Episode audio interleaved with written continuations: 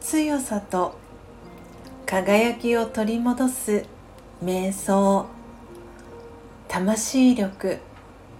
7私の花園。静かに。自分自身の内側に意識を向けていきましょう。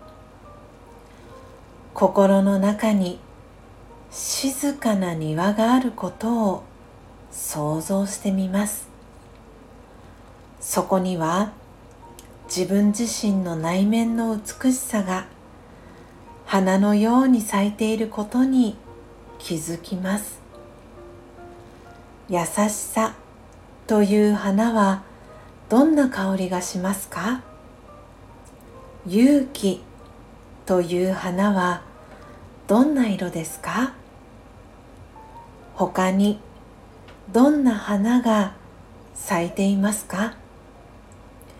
なんて美しい花園でしょう。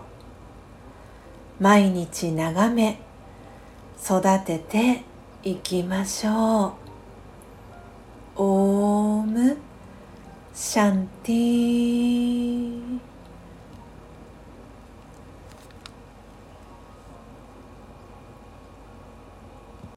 Mm-hmm.